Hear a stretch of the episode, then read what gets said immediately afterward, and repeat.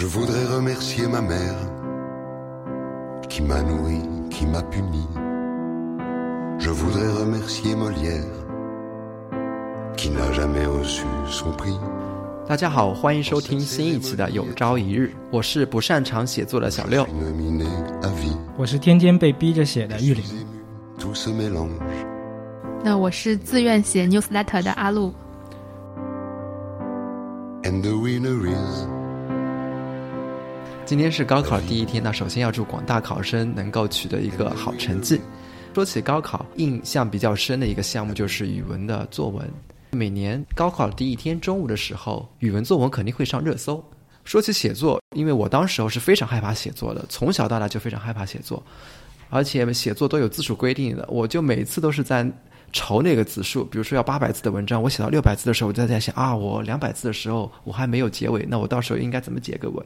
我到现在有时候做噩梦，我也会梦到考试时间只剩下二十分钟了，但是我的作文还没有写，然后就经常会在这种梦中惊醒。我觉得那个高考作文给我最大的感受就是每次会在报纸上读那个刊登出来的满分作文，嗯，各个省的，每年好像也会有一个话题延伸出来，就是现在让你回去高考的话，就是同样的作文题出给你，你还能写出来什么？那我觉得肯定是可以的呀，因为同一道题目，你十八岁的时候去审题，跟你经历过人生的阅历以后三十岁去审题，那肯定是不一样的。但是我过了这么多年了，我还是不喜欢我当年高考那道题。你高考时候是什么题啊？我可以给你读一下。哦，那你暴露年龄了，你这么读出来就知道是哪一年的了。对啊，那就没办法呀。为了录节目，我给你读一下，可能啊阿鲁不清楚啊，读一下这道题，大家反正为什么是我不清楚？那你嗯说一下，说一下。就是说，有关部门调查显示，呃，某省的人文社社会科学素养总体达标比例仅为百分之七点五，与该省的经济发展颇不相称。那最后他就说，呃，目前我们社会呢是缺乏人文素养，失落人文精神，必然会制约个人乃至社会国家的可持续发展。所以说，我们在建设物质家园的同时呢，应该要高度重视精神家园的建设。所以呢，请以人文素养与发展为题呢，写一篇文章。距离你高考已经有，好多好多年了，可是这个题目好像放在今天，它这个题目不过时。对啊，嗯，那 就回到我们没有进步。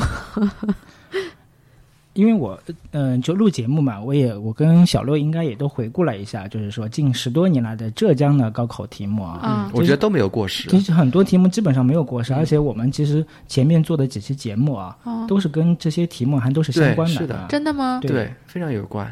那我们这，个节目叫什么？高考作文专档。我那时候在看高考作文回顾的时候，我甚至觉得我们以后播客的选题就可以按照高考作文命题来进行。别这样，考生们，请听我们的节目，我们在不断的押题。当时你写这道题的时候，你还记得是从哪个角度切入的吗？我知道呀，一直哦就是一个噩梦啊！因为我当时拿到这个题目就是人文素养与发展，嗯题目我感觉太大了，哦，就是你不能在很短的时间内找到一个点，或者是找到一个有递进关系的一个点。所以当时我写的一我写的主题是环保，哦，环保感觉也不好写啊。但是已经确定了主题嘛，因为高考一般不是说你呃拿到试卷，你先去看看作文嘛，然后那个时候就要开始想你大概要写什么思路。哎，我还蛮好奇的，你是环保跟人文素养是怎么给它糅合在一起的？就是说，你现在相当于我们在呃有一个物质社会嘛，但你同时也会产生很多浪费啊，嗯，就是污染环境的这些行为嘛。嗯最后的论点就是说，在建设经济的同时，也要注意环境保护嘛。哦啊，我觉得就是这种考试型的作文为什么难写呢？因为这些考试型的作文比较倾向于写一些议论文，就是你要从不同的角度 A 到 B，B 到 C，C 可能又到 A 这样一个逻辑来论证。但是我自己呢，可能比较擅长的是写那些生活中的平常小事儿。然后我很长的一段时间，我就觉得这些生活小事儿跟我的考试作文是无法衔接起来、连接起来。我的理解，生活中的小事儿这种事情，这种主题主要是在小学作文里面。嗯，就是到了高中的时候，国家要培养的人才是要让你有观点、有思想、有想法了。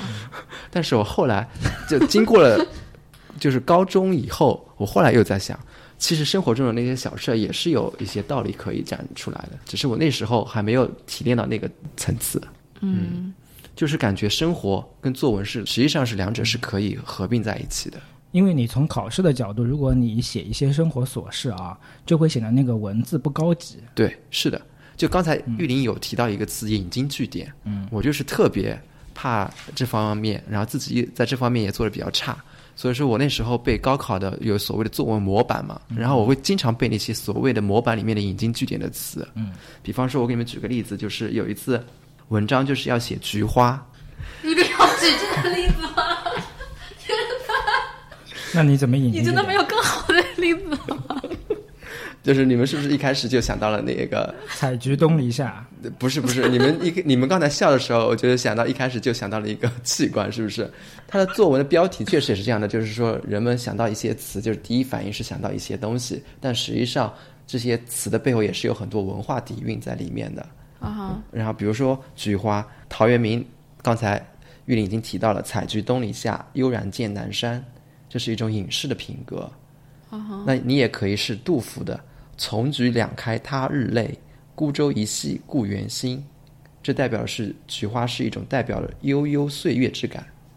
啊嗯，还有的话就是“满城尽带黄金甲”，这是晚唐黄巢起义时候，菊花代表了一种冲天的杀气。然后我那时候的写作模板就是每一段第一句话就有一个诗句来引入，那不是高分作文吗？对，然后我就屡试不爽，所有的以后所有的题目。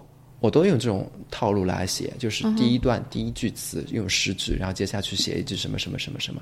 直到高中的时候，有一次我听到一一篇就是优秀范文，他讲的就是很平常的一个故事，就是离家以后他思念家乡，但是回到家乡以后，就觉得又没有那么的思念，就是近乡情更怯。嗯，然后他就是跟把这种心情跟他看远处的森林结合起来。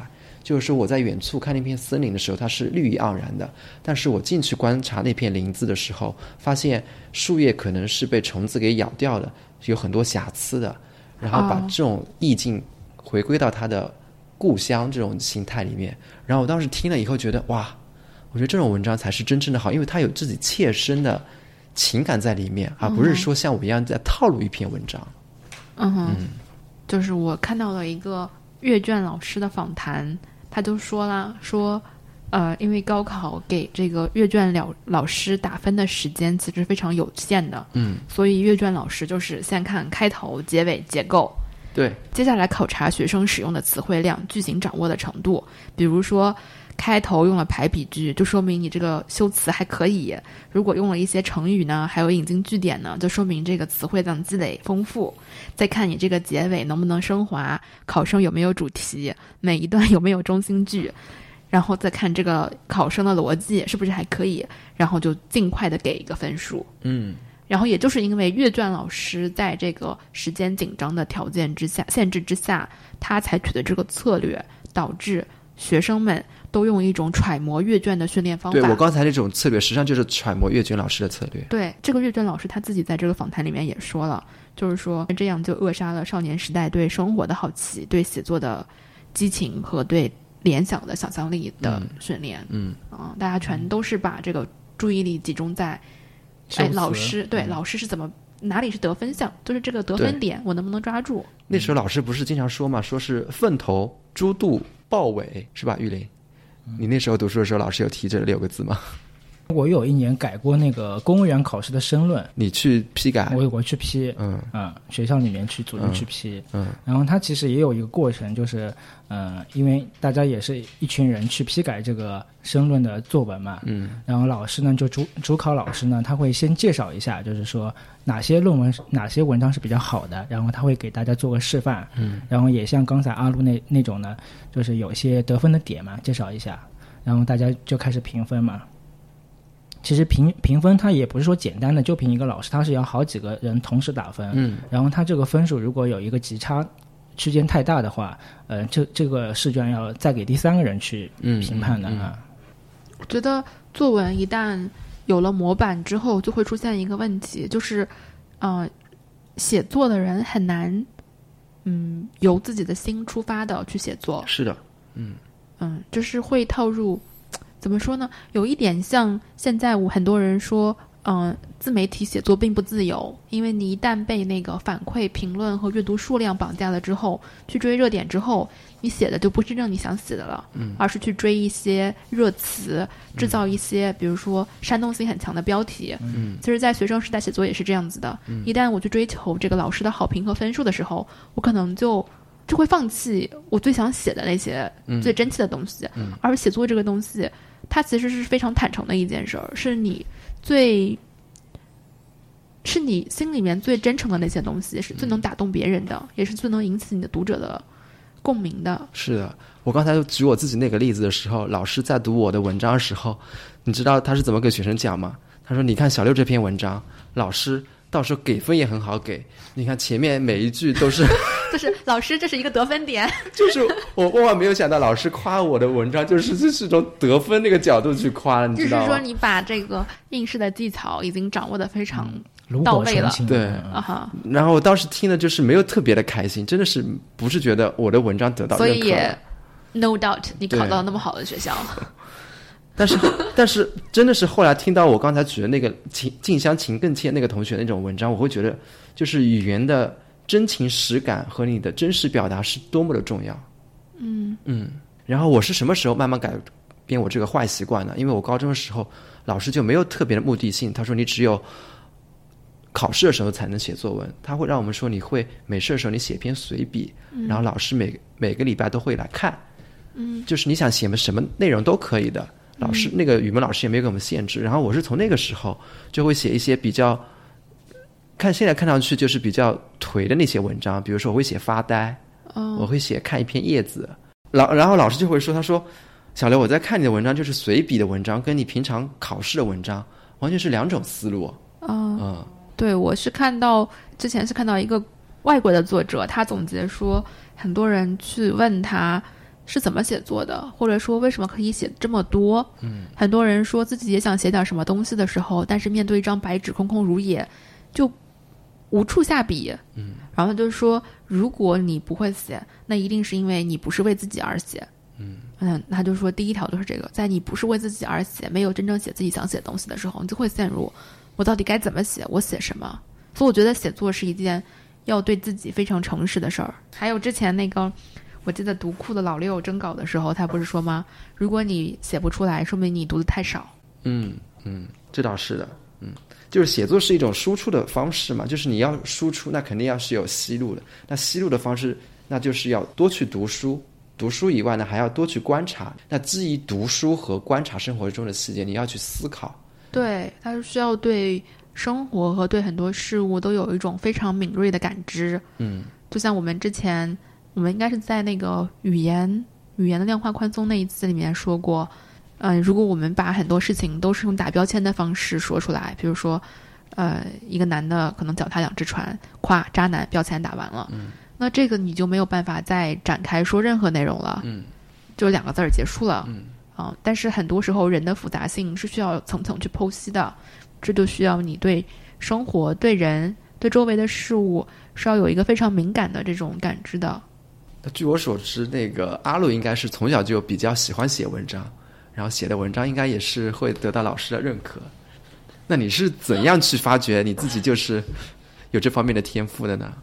可能主要是因为从小就喜欢看闲书，假如说没有什么娱乐，然后就唯一的娱乐就是在家里面看小说，特别喜欢看小说，然后后面就会喜欢写小说，就是当时会尝试自己写一些虚构的故事，就非常短的虚构的故事。小的时候就因为写作文经常被老师讲评，就特别的 苦恼，因为我小的时候有慢性鼻炎。所以从深秋入冬开始到开春，我就是每天都在流鼻涕。嗯，然后老师如果要讲评我的作文的话，会让我上讲台去念我的作文。但你念一篇作文大概需要五分钟左右的时间一，直在流鼻涕。对我的鼻涕就会流下来。所以一般语文课开始之前，我就会先去教室门口走廊里面开始擤鼻涕，就避免上语文课老师叫我上去念作文的时候，就是鼻涕失控。就是那种偶像包袱蛮重的。所以我从小就觉得特别痛苦，因为老师又要让我去念作文的话，就是这个鼻涕我就很难控制。嗯那他们同学们会来问你吗？他说你是怎么写的这么好的？除了看书以外，还有其他的方法吗？同学之间好像不会问这个问题吧？不会的，嗯嗯，而且我觉得，就同龄人当中，就会觉得，当时就会很多人觉得，我就是不会写啊，就是就是写不出来啊。对啊，我那时候就是这样的，我就是那个同学。不是写的挺好的嘛？每个星期都有个随笔。那是高中以后，我说高中之前，我真真的不知道我该怎么写。我当时就记得老师，嗯、有一段时间语文老师就比较年轻，还挺有创新意识的。他当时就布置了个小组作业，就是五个同学一个小组，然后是一个周记本，嗯每个人每天写一篇，到周末老师会收回去看一看，嗯，但他也不会说批改啊或者怎么样，嗯他就会看一看。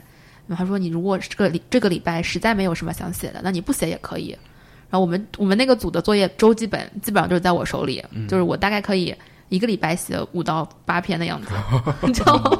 然后其他人就觉得，反正我们组的五篇已经完成了，就不用写。就是我有一个还挺有珍藏价值的笔记本啊、啊、因为我们小时候大概老师要求写日记，大概是小学二年级开始吧。嗯，就老师会要求你写日记，但不是每天都要写，可能一个星期可能写两三两到三篇，嗯然后写在那个笔记本上嘛。嗯，然后我的那个笔记本呢，是我们老师送给我的，就是硬壳的。那你是老师非常看重的学生啊。然后他还那个在就是笔记本的硬壳的后面的扉页那边，写了祝福语。嗯、不仅是祝福语，他还从其他杂志上面可能剪下的一些花，然后粘在那个、呃，哦对，那个书上面哇。对，那个年代很适合做简报。嗯，老师为什么对你这么好？因为那个老师是我邻居的阿姨，就是我呃放学了就叫她阿姨，然后上课叫她老师。然后那本本子到现在我还藏着，就你可以看到从小学二年级到小学三年级所有的做日记本啊，嗯都日记都在这个上面。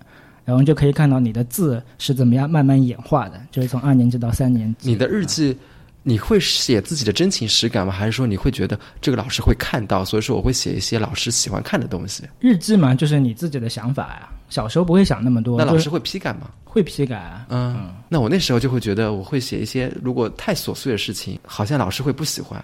你们小时候看不看作文书啊？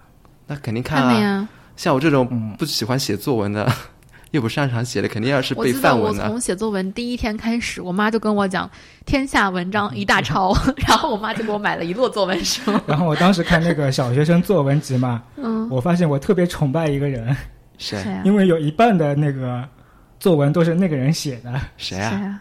那个人的名字叫佚名。因为我后来才知道，就是艺名是没有对对对名字的意思嘛。但是当时我又看，因为还只有两年级嘛，嗯然后那个佚本身就是个生僻字嘛，不怎么认识，嗯，然后就感觉这个人好厉害，半本作文书都是这个叫佚名的写的。我记得有一个那个当语文老师的朋友，他就说让小朋友们写我的妈妈，然后你就会发现全班都是同一个妈，对啊，就是写出来都是一模一样的，就是比如说妈妈只吃鱼头不吃鱼肉，然后妈妈什么嗯、呃从不注重打扮，不给自己花钱，然后把钱都留给比如说家里面对或者是爷爷奶奶这这种。对。然后写老师的话，都是深夜在批改作文，然后是燃烧的蜡烛。今天看到一个朋友，他在吐槽说，他小的时候就是捡钱包。捡钱包这件事儿每年都会发生，因为老师让写好人好事，所以他每年都是写他捡钱包那一篇。嗯，但是老师他说，就是从他们班的作文样本来看，老师也从来没有质疑过他们班的同学为什么都能捡到钱包。其实我们生活的那个年代，我觉得我们的业余生活还是丰富的，但是我还是没有把我丰富的生活跟我的作文联系起来。我觉得这就是现在我的问题。们的业余生活也是丰富的。相比我们那时候吧，现在小孩的业余生活还是单调一点嘛。我觉得这个丰富性是，并不是说是外在给你的，这个丰富性很多是一个人内在的。哦，就是比如说我们同在一个场域的时候，可能一个更有觉知的人，他就能感受到更多的，嗯，就像玉林刚才说的，比如说他能看到这个雨，哦，就不光光是下雨，嗯，可能同样是我在那一天，也是在同一场雨里面，我可能就会觉得下雨天好讨厌，没带伞嗯就结束了。嗯。哦，所以我觉得这个丰富性可能不仅仅是外部给你的丰富性，而且我觉得家长，比方说，呃，带你去公园玩，然后他的前提就是说，啊，我们今天去公园玩，但是你回来要写一篇日记哦。这个就把你整个就是说，你带着任务跟目的去玩了。这个很多家长都会这么说。嗯，我觉得好讨厌。这不就像现在你上班，领导跟你说，今天我们就公司一起出去聚餐，但回来你要就这个聚餐写写一个个简报嘛，然后拍几张照片。对，写简报、拍照片、汇报成果。嗯，我就经常感觉，就是有时候幼儿园举办的那些活动，老师就是在积累素材。他们比如说举办这个活动，然后在这个过程过程当中，老师其实并没有很投入在这个活动本身，他们在不停的拍照。拍照也不是说他们刻意不想投入到活动当中去，他们是在积累素材，为了就是写工作汇报，嗯啊、就是自己的工作亮点。嗯，就这种活动就不会再享受它本身了。嗯但我觉得还挺多的，像现在我经常去动物园或者博物馆，就会听到旁边的父母跟孩子说：“看到了没有？记住了没有？记住了吗？今天给你讲的这都记住了吗？刚才那边那个老师讲的记住了吗？再往前站一站，听清楚一点，你要写下来的呀。”我听到都觉得，天而且！现在很多就课外作业就是去各种博物馆、动物园打卡。看小时候确实是这样的，就是那一天如果有有不一样的事件发生，家长会让我们写一篇作文。这个其实也不是一定是父母的错，因为你本身孩子就更有惰性了，他会觉得你平常生活可能很单调了，也没有什么可写的，然后你可能出去玩了，你会有点新的想法，所以说让你写一篇文章出来，会出彩一点，会得到老师的认可一点。我记得我小的时候，暑假一般老师都会布置，比如说有十篇作文，对对，我会然后它其中压力的。它其中会有，比如说会要求是说两篇到三篇是要写读后感，嗯嗯，然后有两篇是要写那游种记。就是对游记，所以。但我小的时候，爸妈对这个游记很认真对待的，所以他们每年暑假都会安排我出去旅游。我记得我有一年就是从北京旅游回来以后啊，嗯不是也要有这个任务嘛，十篇、十篇日记嘛，嗯然后当时就一直回家就一直拖着没写，然后有一天那个时候已经八月中旬了，就没几天写了，离开学只剩下一个礼拜了一。个礼拜的时间。然后我爸有一天发现我还在邻居姐姐家看电视，就一把把我拽起来，就就直接拽啊，嗯，然后就把我拉到我刚才说的那个老师家里了，嗯，就让我待在那写写写日记。写在老师家里写日记痛苦吗？痛苦我觉得也还好啦，嗯因为反正几天就把那个写写出来几篇嘛。就到老师家里面以后，思路打开，奋笔疾书。我觉得最难写的是读后感。嗯我小的时候就不会写读后感，是我一直认为，我有很长一段时间一直都认为读后感就是总结这本书，嗯，我跟你完全一样，就提炼中心思想。然后一直到后面，就是我读到了，就是一些书里面写的很好的序，嗯其实那就是读后感啊。嗯然后我就发现，原来别人写序可以写成这种水平，嗯既和这个书很贴合，又能从这个书发散出去，然后发散的这些东西呢，又没有说完全跑题。嗯，我当时就在觉得，原来读后感可以写成这样。我现在读书也还是有这种感觉啊，就像是我在微信读书上看了一篇文章，然后可能一个星期看完了，嗯因为你也是囫囵吞枣着看完嘛。嗯但如果你再去搜一些这本书相关的呃书评，你就会发现哦，原来有这么多深奥的道理在里面。我记得上次是在哪里看到别人提问说你是什么时候觉得写作是件很有用的事儿，然后我当时写了一个答案，我写的是工作之后的每一天，就真的后面就切实的意识到这件事情它无处不在，而且不管你做什么工作，都无法摆脱它。嗯。就最最不济你年终要写年终总结的，是的，长大之后就越来越发现，所有你所做的工作，我们就说功利性的写作吧，就是所有你写你所做的工作，最后你都要落在文字上，把这个成果展现出来，哪怕是 PPT，它也是一个文字性的东西，才能告诉别人我做了什么，或者是我想做什么。所以这个写作简直就是一个求生必备的技能。在小的时候，我们对它的理解更趋向于就是说，那你要当作家，才要比如说将来要写小说，那这个才是你的必备技能。那普通人嘛，就是考试考过了就可以喽。又回到小时候写作啊，嗯小时候写作就是其实还我还有两个小小的目的，就第一个目的是赚稿费，因为当时会有五块钱啊、十块钱的，嗯。就是豆腐豆腐渣嘛啊，会有稿费，不是豆腐渣，是豆腐块。啊。豆腐块，当时会有豆腐块可以去赚稿费，另外一个还可以交友。我当时是写了一篇家乡的乌篷船，然后登在一个杂志上面，嗯。然后就有一个广西的小朋友给我，嗯，写信了，嗯。就跟我说，哎，你们那边家乡特色啊，然后说了说他自己家乡的特色啊，嗯。然后我又回了一封信给他，嗯。但是后面他可能没有收到我那封信，就杳无音讯了。阿卢刚才提到工作以后才意识到写作的重要性。那那天我听到一个销售在聊的时候，他也意识到那个作文的重要性，嗯。因为他比如说要卖一张桌子，嗯。他就要从顾客的角度去想，他们家的装修风格是怎样的，他对这张桌子的功能需求是什么，嗯。他们家是否有孩子，然后你进一步再去思考的话，你就要想这张桌子对这个客户来说是寄托了怎样的情感，他有怎样的心理需求，他需要营造怎样的氛围，他是对之前小时候爸妈一起在桌上吃饭的时候那个环境有所怀念呢？这一方面，他就是说，其实小时候的作文的训练对他来说是很重要的。包括我前两天读到那个，就是他叫什么，一下子想不起来了。然后等一下可以把那个链接到时候放在我们说 notes 里面。嗯，就他出了一个五十天写作的教程，他应该是英文，就是写 newsletter 和做 podcast 已经做的比较好、比较头部的一个作者了，就是 creator。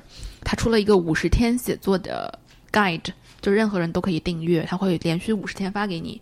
然后我其中收到的一封邮件，他就写了说他在写之前会先把我这个文章是要写给谁写在这个纸的最上面。比如说，今天我要写给小六，那小六是一个什么人？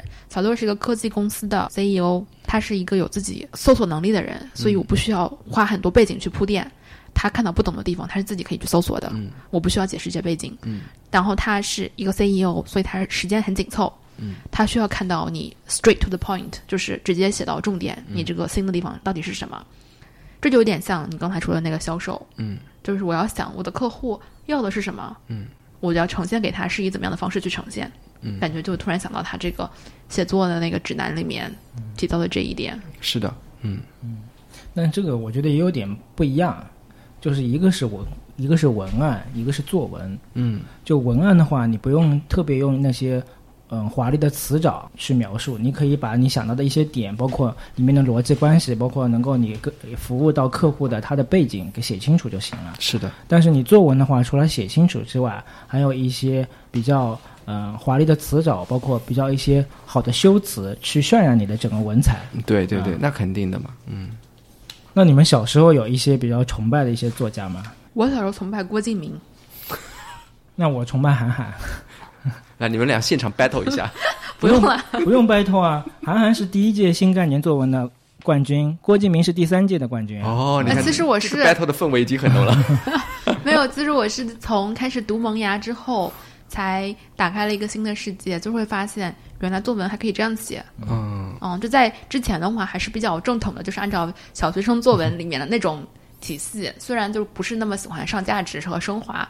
但是总体来说还是比较正的那种路线的，因为萌芽里面当时其实有一些非常颓废的和非常嗯负面的那种情绪的书写，在这种小学生作文选里面是不太容易看到的。我记得韩寒那时候比赛的时候，他们那个评委是给了他一道现场选题，就是把一张纸放进了一个茶水杯里面，对。然后让他描述这个现象，然后让他写一篇启示性的文章。对，当时就是第一届嘛，其实有嗯。很多那个当时的作家大咖都参加了评委的，嗯。像余华、铁凝。第一届的时候，正儿八经的那个题目，呃，他们老监考的老师会从兜里拿出一个苹果，然后咬一口放在椅子上面啊，啊，这个就是个题目。好难啊！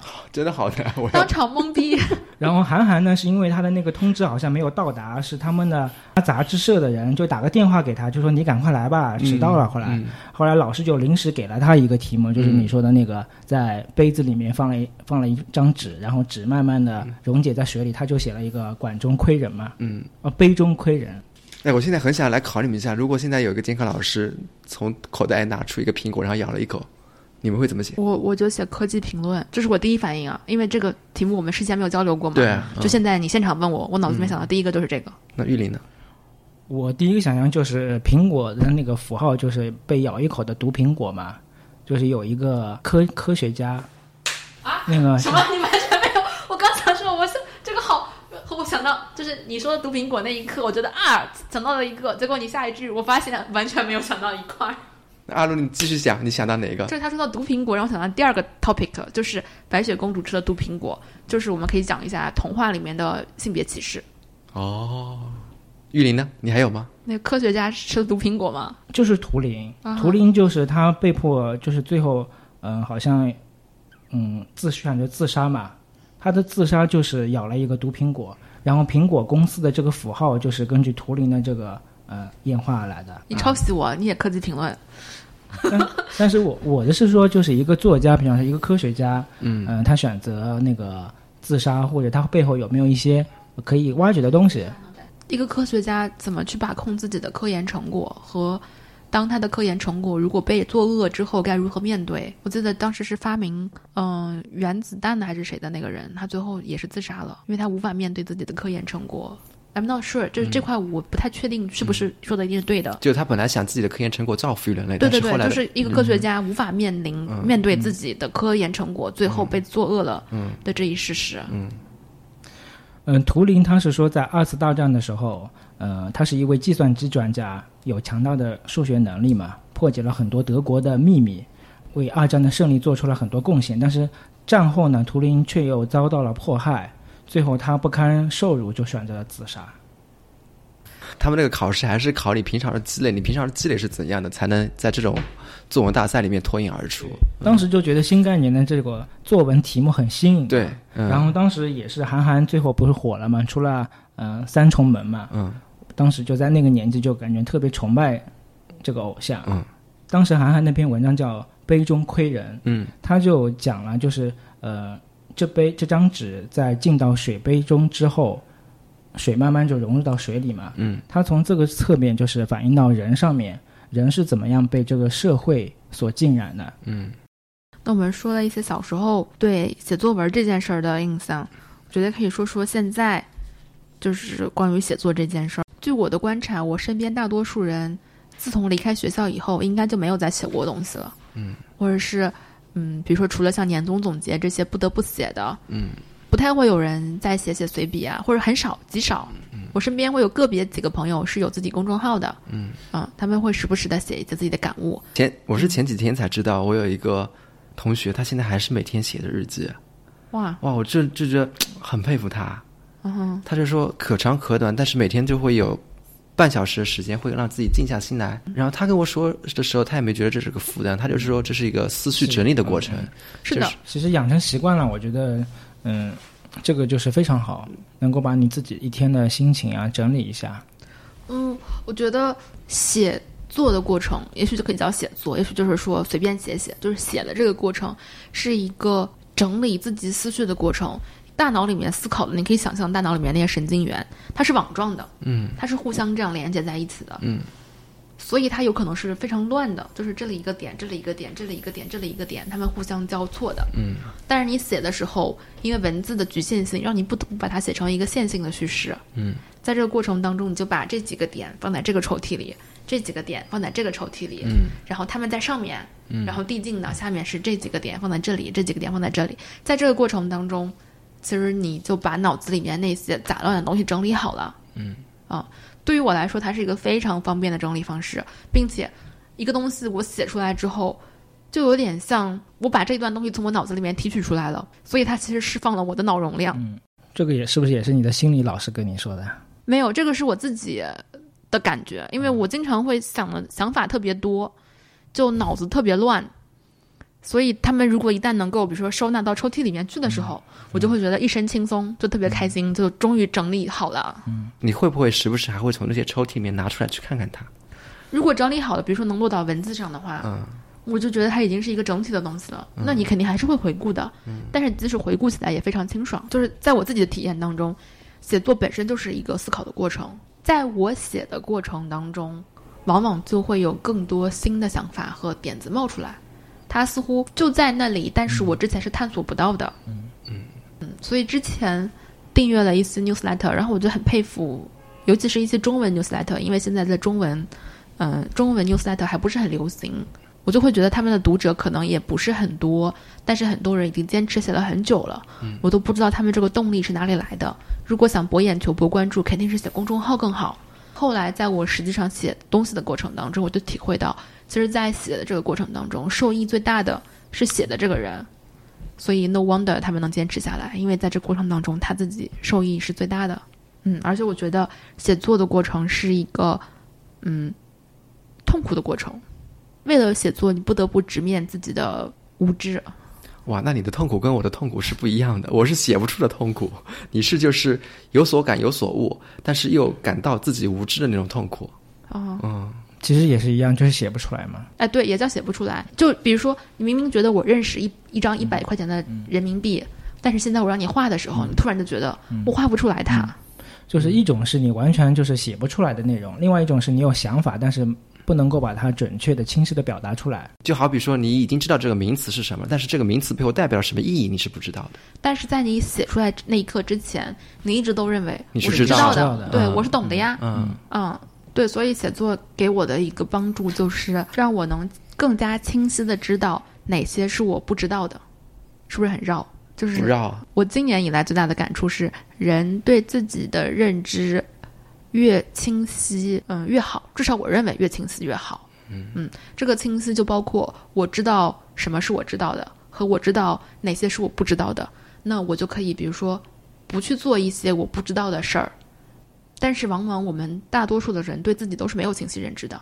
比如说，你会碰到一些人，他会说：“我不行，我什么都不行，我什么都干不好。”不可能有人是什么都干不好的，他是肯定是干能干好一些的。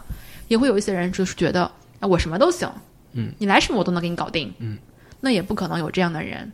所以我觉得人的一个非常重要的能力就是说，知道自己是什么样的人，而知道自己是什么样的人是必须有一个课题的。人是没有办法知道自己是什么样的。你第一次对自己的认知是在镜子里，就是你小时候看到自己的时候，后面就是要不断的碰上对手，或者是周围其他的人，碰上一个客体，与他碰撞，然后反弹过来的过程当中，你才能知道，哦，原来我是这样的。所以人其实是，就真的是，呃，只缘身在在此此山中，对，嗯就是人是非常难知道自己到底是什么样的，并且把自己的这个边界清晰的、清晰的描绘出来的。嗯，我觉得写作就是一个这样的过程，是一个你在非常坦诚的跟自己对话的过程。我觉得这个是在个人发展的过程当中还挺关键的一块儿，但是好像大多数人，就很多人是不是很在意，或者觉得这个事情啊没有那么重要。嗯，但事实上，你看，我们其实都很想知道自己什么样的人。你看前两天那个网易云音乐发的那个“你是什么颜色火遍大江南北。”，对，一下就刷屏了。所以，其实每一个人都非常迫切的想知道我到底是一个什么样的人，但是每一个人都不确定。如果你确定了，你就不会喜欢那个测试。因为每个人都想通过一种非常简单的、不费力气的方式能够找到自己。但还有就是，如果你有答案的话，嗯你就不会喜欢那个测试，对，就是因为你真的没有答案。所以你就会抓住每一个答案，就是说，哪怕告诉你你是粉红色的这种这么蠢的答案，你都会紧紧抓住它。不好意思，冒犯到大家了。那天我也测了，你就是粉红色的是吧？其实说起高考作文，我个人还是比较喜欢浙江省出的一些题目的。那我个人喜欢的角度是从我现在已经长大这个年纪来看，但是从十八岁那个年纪来看的话，我是对这些题目是非常的有恐惧感的。我给你们报几个题目，你们就知道是怎样的一份恐惧。阿路听一下啊，第一个题目是“一枝一叶一世界”，就光看题目，你觉得你会怎么写？我的第一个反应是环保。Sorry，真的，我那时候的语文老师跟你的反应是一模一样，但是我那时候就觉得这个语文老师特别没有水平。我我我看到这个题目，我突然想到了，就是那个“本来无一物，何处惹尘埃 对，就是这个题目是非常让你有想象感。他怎么讲呢？就是一叶飘落而知秋，一叶勃发而见春。寻常细物之物，常常是大千世界的缩影。无限往往收藏于有限中。那你刚才没有给我念这个副标题啊？对，这个副标题我是没有给你念啊。但是你现在回过头来看，这种副标题把你指向的方向，就感觉就没法环保了。对，就是这这种就非常的又有诗情画意，又有哲理，又有很思辨很有禅意。对，就很有禅意。包括后来还有几篇几年的文章是，第一个是行走在消逝中。阿鲁，你现在来想一想，我觉得这个很适合我啊！我不叫找不着路吗？”。那还有一个题目叫“门和路”呢。对门门和路，哦我给你读一下它的副副标题啊。他说，它是一个材料作文嘛，我天呐，我这是高考现场吗？你们两个为什么要这样对我？我给你读一下它的材料是怎样的啊。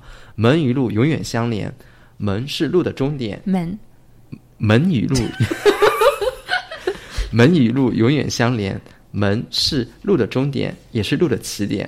它可以阻挡你的脚步，也可以让你走向世界。门语录这个，我感觉脑子里面闪现过来的，就只能写传记式的那种了，就是写名人的那些故事，把那些素材提取一下。嗯，怎么讲？就比如说很多，就是比如说历史上面我们读过那些名人传的那些人物，嗯他们在生命当中遇到的一些坎坷和波折，比如像巴赫这种悲情一生的人，嗯那他们是怎么克服自己的命运的？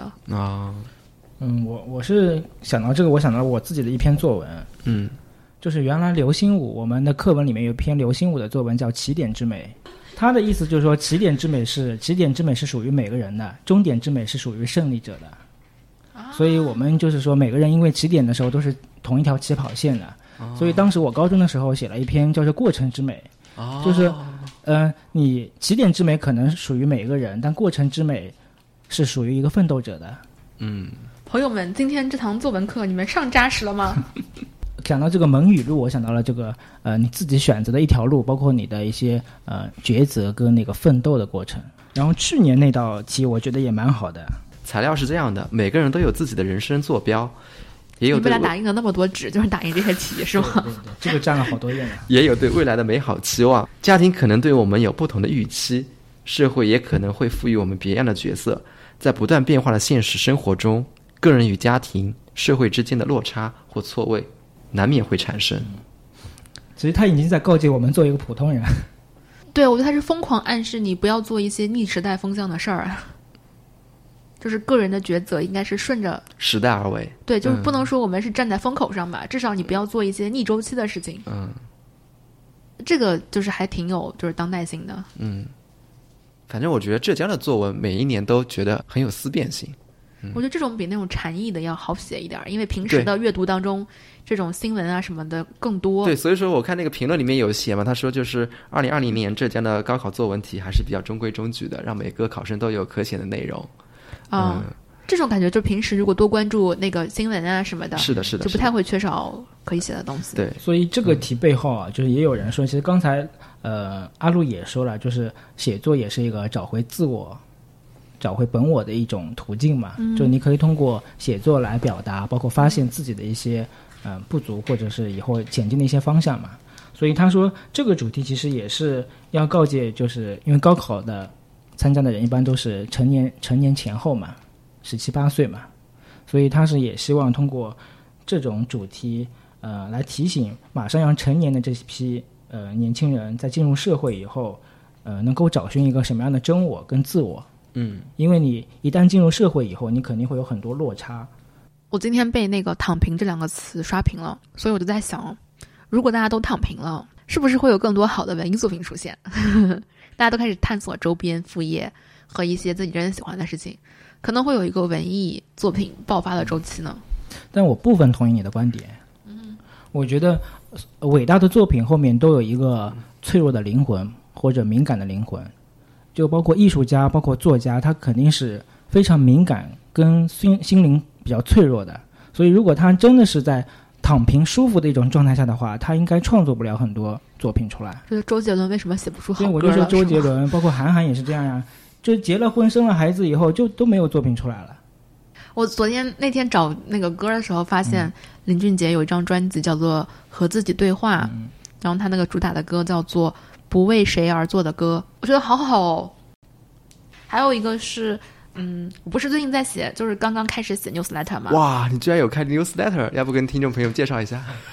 就是我们也不用这样植入广告吧，以这样的形式太浮夸了。对，我可以写在 show notes 里面，大家可以订阅。嗯嗯，然后萌生这个想法也是因为，嗯，去年我的偶像张小雨他推荐了梦魇的《有知有行》这个 A P P，嗯，然后在我下载了这个 A P P 之后，我发现里面啥都没有，嗯，就只有几篇开篇词，我就 follow 了梦妍这个人，他是一个投资人，但是他这么多年居然写了那么多东西，嗯。就是他的投资感悟，他你几乎可以说他在投资的这个过程当中悟悟透了人生，嗯。嗯，然后他也会每周在推送他的文章的时候，把他这一周的投资收益和曲线截图截上来，嗯。就是他是赚钱了还是亏钱了，嗯，有时是赚钱，有时是亏钱的，非常诚实，非常坦诚。这也就让我发现，原来一个人可以通过这么坦诚的，把自己的所学、所思、所想，嗯，通过文字记录下来，而这个文字就成了他递给别人的最好的一张门名名片。嗯，我看到他的微博上面，还有他的公众号里面留言，包括他招人的时候，都有很多人就是希望加入他的团队。包括像我在读了他的公众号这么久之后，我都觉得，如果以后我有钱要寻求投资的协助，就是我肯定会首选像梦妍这样的人，就是我似乎都不用关心他的技术有多好，就是他他的这个怎么说呢？这一份思考的履历，这一份诚意和他这些用心的这些做这些做法，就足以打动我。嗯，对，所以我就会觉得，嗯，你写的东西是一个你展现给这个世界，是你向这个世界发出的一个信号吧，就是能让更多嗯的人看到你、靠近你和信任你。嗯，就是小时候的文章可能是一种任务，为了交卷子，然后慢慢的是一种心灵的对话。那可能到现在为止，就是一部作品的呈现。你每一次的文章的公开发表，都是你自己想对这个世界说的一个话，一个作品。那慢慢的，别人也会通过你的这一个个作品来了解你。会的，就是我前两天还给嗯一个我订阅的中文的 newsletter 的作者写邮件了，就说感觉有点冒昧，但是又觉得好像不是很冒昧，不冒昧，因为我订阅这么久了，我好像跟他很熟了。对。他日常，比如这个礼拜在烦什么事儿，他都会写出来。是的，我好像都知道。对，我就觉得好熟悉。对，就好比现在有一个听友来跟你聊天沟通的时候，你也不会觉得冒昧。他好像也知道您发生了身边的一些什么事儿，是吧？你换个角度来看，就觉得其实没有那么冒昧。啊，我觉得就是你的作品和文字是一个非常低门槛的，你能展现给这个世界的你的名片。嗯嗯，而且它比名片要丰富很多。我就觉得，就像阿卢刚才说的一样，可能你很多时候把文字写下来啊，一方面当时是一种情绪的出口嘛，就是呢，一方面就是你会把它梳理下来嘛，把你情绪梳理下来也是一种出口嘛。嗯。另一方面就是，我觉得还是要一种情绪的仪式感，就是说，我想说你要情绪的仪式感这个词用多好，就是你要跟你的这个呃心理，包括你的这个情绪去和解，或者是有一个解决的方式嘛。你要跟他 say goodbye 也好，或者是哎，对，这个是我的咨询师跟我说的。对对对对对。那我是不是也可以做咨询师？No no no no no，你不行。他说就是就是你要把你的感觉说出来。对。当你能把它说出来之后，首先说的过程就是一个疗愈的过程。嗯。还有就是说出来之后，你才能比如说在这个基础上面做更多的事情。嗯。当你这个感觉就是一个非常负面的情绪，你都没有办法 name it，就没有办法给他一个名字的时候，他就很难被。疗愈或者是被排解出来，就像你刚才说的很多东西，就相当于放到抽屉里面了嘛。放到抽屉里面，你相当于把把它归结起来，然后有一个地点你可以去找，或者是让它就是安息在那个柜子里面。所以我觉得有时候记录下来，就相当于把你的情绪做一个安置嘛。嗯，能够让它就是嗯放到那个地方，不让它爆发，或者是能够回过头去看的话，也能一种回过头去看的时候，也有一种就是。我过去情绪的一种扫描的有一种有一种仪式在这边。嗯嗯，我觉得我们今天说了很多，但是没有说写作技巧。鉴于高考语文考试已经写完了，所以大家也不需要写作技巧了。我觉得最好的技巧就是没有技巧。我那我觉得表达不管是什么形式，是文字还是像我播客这样的语音的形式，最好的技巧永远都是真诚。嗯，就是没有技巧，你就是已经忘掉那些技巧，从心出发，从就自己的心出发。嗯。那最后，我想给大家推荐一个，嗯，最近觉得质量很高的阅读，就是人物的公众号，嗯，质量高的内容出现的频率挺高的，基本上不浪费阅读的时间。嗯，他们把这个人的这种多个侧面和复杂性，这是我最近读到内容最质量最高的，并且高度很稳定的中文内容。嗯。我觉得大家可以听听完这次，可以尝试一下写东西，哪怕在自己的小本本上。我我是看到过那种五年的 journal，它是这样子的，就是说这一页都是，比如说三月一号，但是它是比如说二零二一年的三月一号、二零二二年三月一号、二零二三年三月一号是在一页上面的，所以你每一年的三月一号这一天都会打开这一页，然后你写的时候都能看到你去年的这一天写的什么。我觉得很好玩哎，我想试试看，但我可能坚持不下来，后面就会变成一个，就是最后变成二零二一年的三月一号空白。好，那今天我们关于写作一些话题就暂且聊到这里。希望各位考生在走出考场那一瞬间，千万不要把写作丢掉，因为考场写作只是你人生中的一部分，那你人生中更大的一部分的写作还没有开始书写起来，所以说不要忘记自己手中那支笔，继续书写好你人生的下半部分。跨出了学校的门，还有很长的路要走。对，好，好，那我们今天就聊到这里了，拜拜。拜拜。拜拜。如果你喜欢我们的节目，可以在 Apple Podcast 给我们五星好评，并且写下你的评价。嗯，也可以在微博搜索“有朝一日播客”与我们建立联系。嗯，非常希望能够听到听友们的声音。我们推荐您使用泛用型播客客户端收听我们的节目。嗯，也推荐您使用小宇宙、喜马拉雅等中文播客客户端收听我们的节目，给我们留言，谢谢。Je voudrais remercier Molière, qui n'a jamais reçu son prix.